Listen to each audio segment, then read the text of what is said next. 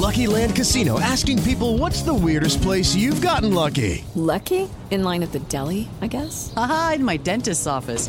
More than once, actually. Do I have to say? Yes, you do. In the car before my kids' PTA meeting. Really? Yes. Excuse me, what's the weirdest place you've gotten lucky? I never win and tell. Well, there you have it. You can get lucky anywhere playing at LuckyLandSlots.com. Play for free right now. Are you feeling lucky? No purchase necessary. Void where prohibited by law. 18 plus. Terms and conditions apply. See website for details.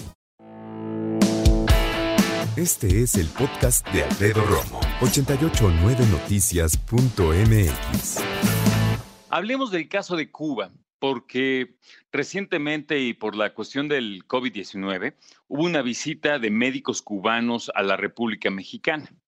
Eh, las personas que saben de la materia siempre han sostenido que Cuba hace muy buena capacitación médica, tanto para locales como para personas extranjeras. Hay muchos médicos mexicanos que terminan haciendo especialidades o ciertos estudios médicos en Cuba. Pero déjame decirte que eh, todo esto lo saco a colación porque dicen que hay una buena cantidad de médicos de Cuba que están siendo tratados como esclavos. Y esto no lo digo yo, lo dicen ellos. Y en ese sentido, a lo que se refieren es que el gobierno cubano los trae apoyando a diferentes países, lo cual suena bien, por supuesto, pero les prometen un sueldo que nunca les han dado y llega un momento en que no solo están trabajando sin ver un quinto, sino que no están en su país y no están con su familia. Tengo aquí un texto que habla acerca de esta denuncia que hacen cerca de más de 400 médicos ante Naciones Unidas, porque dicen que están siendo tratados, ya, ya te digo, bajo una esclavitud moderna. Cito lo que dicen, fíjate, el mundo ha consentido la esclavitud en más de 60 países con las misiones de internacionalización de Cuba. No se puede cambiar la salud por esclavitud. El mundo debe reaccionar.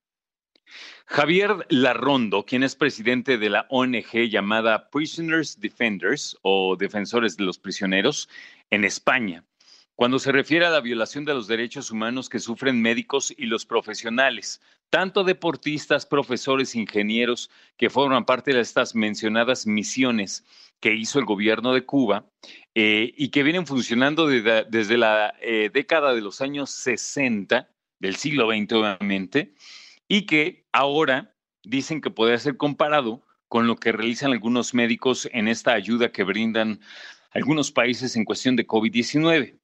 Y lamentablemente, pues se ha escuchado mucho acerca de esto últimamente, estas brigadas de médicos que van trabajando por cuestiones sanitarias y tratando de controlar la pandemia.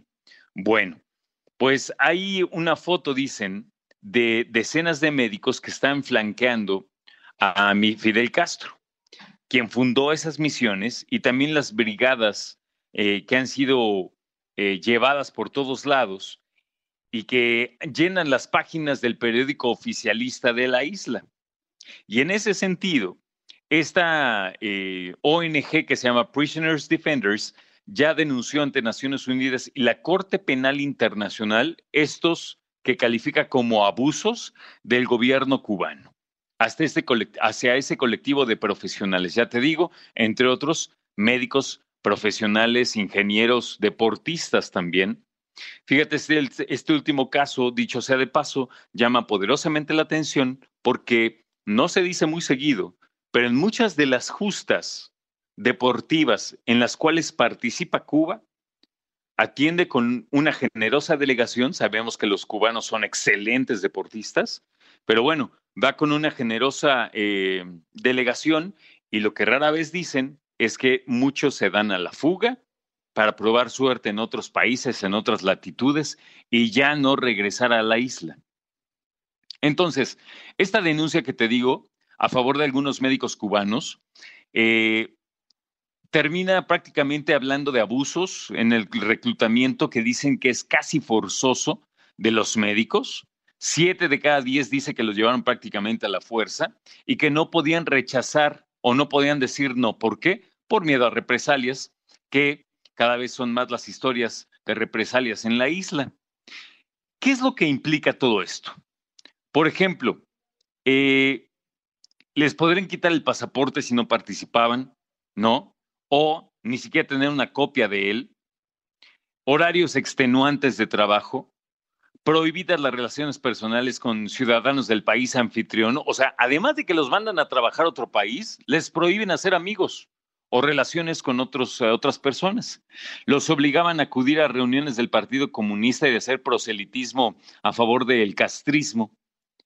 Y claro, todo esto para que el gobierno cubano pudiera mejorar sus estadísticas y, por supuesto, eh, presumir de su proyección internacional. Ahora, lo más interesante es saber si va a proceder esta denuncia contra Cuba y sus gobernantes por parte de esta ONG que se llama Prisoners Defenders o los defensores de los prisioneros. Vamos a ver, porque dicen que habían presentado primero una denuncia ante la ONU y que ahora le están ampliando, porque tienen más de 600 testimonios de personas que han trabajado a favor del Estado de Cuba y que ahora dicen eh, ellos están prácticamente seguros de haber vivido una especie de esclavitud por ese trabajo. Escucha a Alfredo Romo donde quieras, cuando quieras. El podcast de Alfredo Romo en 889noticias.mx.